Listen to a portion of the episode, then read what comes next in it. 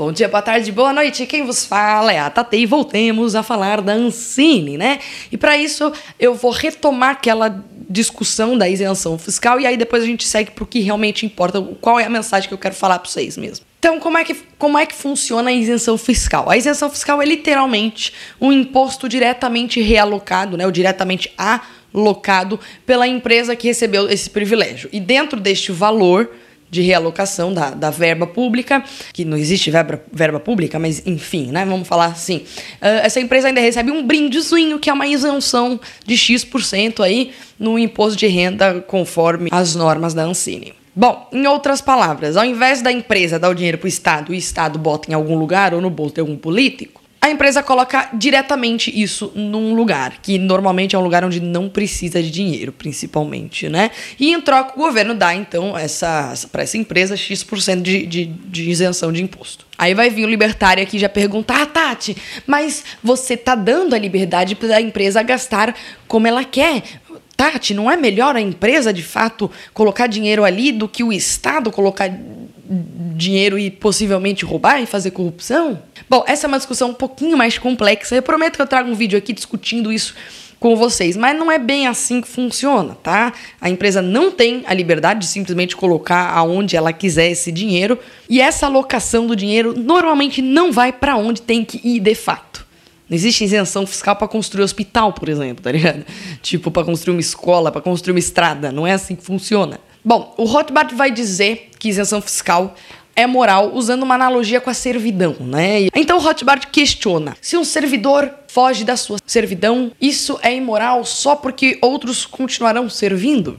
Bom, eu particularmente acho que a comparação assim não tem nada a ver uma coisa com a outra. Eu vou explicar. Primeiro, que tamo, a gente está falando de ser humano e estamos falando de dinheiro, né? Se a gente abre para fazer esse tipo de argumentação, a gente chega, a gente pode chegar a dizer, portanto, e aqui é uma provocação direta aos libertários, que então animais devem ter tantos direitos quanto os homens, porque os dois são vivos.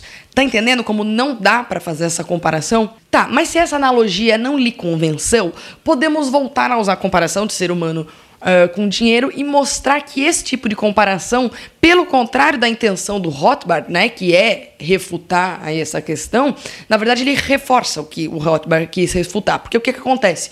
Se um servidor foge ou é libertado de sua servidão, isso cria o quê? Uma nova demanda por outro servidor. Portanto, para alguém ser livre, alguém vai ter que se ferrar, entendeu? A gente está falando de um jogo de soma zero. É isso que ocorre com isenção fiscal. Quando o governo libera a isenção fiscal para determinada empresa, ele cria uma demanda por mais arrecadação fiscal. E aí ele cobra isso quando, onde, porque no futuro de você, da sua empresa, de todo mundo. Isso é claro, sem falar que ainda por cima a isenção fiscal é um privilégio e só estimula a manutenção dos, das grandes empresas que esmagam as pequenas empresas. Porque as pequenas empresas não conseguem suprir as necessidades financeiras dos projetos como os da Ancine, né? Você não vai ver uma padaria do seu Zé da esquina patrocinando Bruna Surfistinha. Ou seja, é totalmente anti-laissez-faire. Mas agora vamos entrar na parte que importa desse vídeo. No Brasil ideal, a Ancine não existiria. No entanto, nós vivemos apenas no Brasil, né? E ele está longe, bem longe de ser o ideal. Então, a partir de agora, eu vou discutir com vocês sem levar em consideração a imoralidade da isenção fiscal. Por mim, nenhum dos filmes citados aqui teriam recebido verba. No entanto, alguns receberam e outros não. E eu vou discutir isso com base da realidade, com base na realidade, não nos ideais. Bora então. Tiveram dois filmes recentes, né? Que inclusive o Bonoro fez um tweet, aliás, ele fez um vídeo a respeito desses filmes, né? Que contam história de fracasso e sucesso e as dificuldades de minorias, né? Aí o presidente vai lá e fala o quê? Transversais. Olha o tema: sonhos e realizações de cinco pessoas transgênero que moram no Ceará conseguimos abortar esta missão. E a respeito do outro filme, ele diz o quê? Olha, a vida particular de quem quer que seja, ninguém tem nada a ver com isso. Mas fazer filme mostrando a realidade vivida por negros homossexuais do Distrito Federal não dá para entender. Mais um que foi pro saco. Bom, nesse caso, de fato, esses dois filmes aí, pelo que eu notei, é, não trazem nada, nenhuma reflexão, nenhuma discussão, né? Nada que não seja lacração e discurso de ódio. Então, eles foram de fato vetados pela Ancine e ainda bem, pois eles não têm nenhuma utilidade pública. Principalmente ainda se a gente for falar do filme a respeito do Ceará, né? Porque eles pegam todo o problema do Ceará, o Ceará é um, é um grande problema que foi completamente destruído pelas políticas públicas. Né, dos governadores, etc. E lá, e eles falam: não, vamos falar só desse grupo específico aqui, como se ninguém sofresse as coisas que esse grupo sofre só porque esse grupo é uma minoria. Tipo, velho, por que, que você não vai no Ceará e faz um filme explicando toda a trajetória, como foi que o Ceará chegou nessa desgraça. No Nordeste, não, tem que falar das minorias, né, pra lacrar. E aí tem o segundo filme que recebeu dinheiro público, que é o do Josias Teófilo, né, e eu creio que o Josias seja de longe um dos melhores produtores brasileiros, né, na, na atualidade. Ele e a galera ali do Brasil Paralelo, os caras estão, né, pau a pau, né. E o filme é o Nem Tudo Se Desfaz, né, inclusive até rolou uma tretinha tem algumas semanas no Twitter envolvendo meu nome aí com relação a isso. Acho que o Arthur Duval fez um vídeo comentando, né?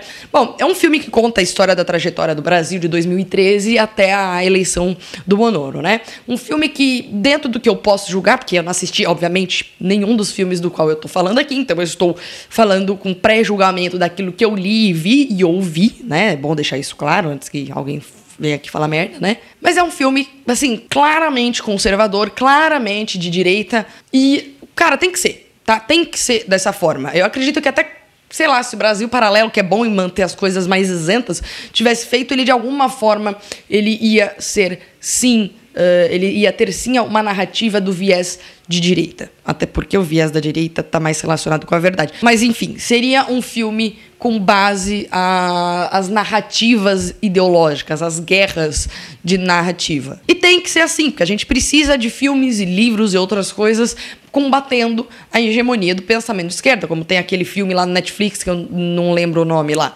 Né? Então a gente precisa ter produções para con contrabalancear essas hegemonias. Bom, o filme do Josias, até onde eu sei, pelo que eu ouvi, recebeu lá mais de 3 milhões da Ancine. E aí eu pergunto, por que, que o filme do Josias pode receber 3 milhões da Ancine e os outros dois não? Ou outro qualquer não? Qual que seria o parâmetro para definir que pode ou que não pode, né? E segura essa pergunta que eu já vou retomar, eu quero falar de mais um videozinho, mais um filme. E aí nós temos outro filme que não recebeu apenas 3, mas 8 milhões, pelo que eu vi, que é o filme que conta a história do Fofão da Augusta. Para quem não sabe, a história do Fofão da Augusta é totalmente trash, bizarra. Assim. É um cara que ele saiu de uma família que tinha boas, boas condições de Araraquara e veio para São Paulo, né? E aí em São Paulo ele se envolveu com muita coisa errada, assim, incluindo tudo que você possa imaginar. E ele também fez deformidades físicas em si mesmo pela questão da estética, né? E aí ele desenvolveu esquizofrenia e tem um monte de coisa. Eu vou deixar o link de uma matéria que ganhou prêmio Pica de jornalismo a respeito dele, é uma matéria longa, mas é muito boa para você que quiser saber um pouquinho mais. Mas basicamente a história dele envolve consequências de decisões erradas, né, do estilo de vida GLS. E, cara, com certeza esse filme vai ter lacração com certeza. Mas é um filme que levanta uma discussão importante, independente de ideologia. Assim, sem tretinhas de narrativa. Né? Levanta questões principalmente de saúde pública né? e da revisão do estilo de vida autodestrutivos. Inclusive, mesmo com toda essa lacração, é capaz que esse filme tenha um desenrolar até conservador a respeito de, de, de ter noção das consequências de seus atos e da consequência dos estilos de vida da comunidade GLS, que normalmente é, é muito dentro da várzea. Então é um filme que, pré-julgando, eu acho que vai ser bom, vai ser bacana, eu provavelmente até assistiria e que eu acho que levantaria questões sociais importantes. Dito isso, levando em consideração que a Ancine vai patrocinar filmes independente do, do ideal, né? Que seria ela não se meter nisso, mas enfim. Esse filme do Fofão da Augusta, do meu ponto de vista, tem muito mais utilidade pública e, portanto, seria muito mais considerável na hora de levar uma verba pública do que não apenas os dois primeiros vídeos que eu citei, quanto, né, que foram barrados pelo Bonoro, quanto o próprio filme do Josias, que relata uma guerra de narrativas. E que também não é como se ele estivesse falando de alguma coisa que aconteceu há 50 anos atrás e que as pessoas precisam falar sobre isso, né? Não, é uma coisa que aconteceu ontem. Né? Então, também não tem uma, é, uma utilidade pública no sentido de contar a história. Né?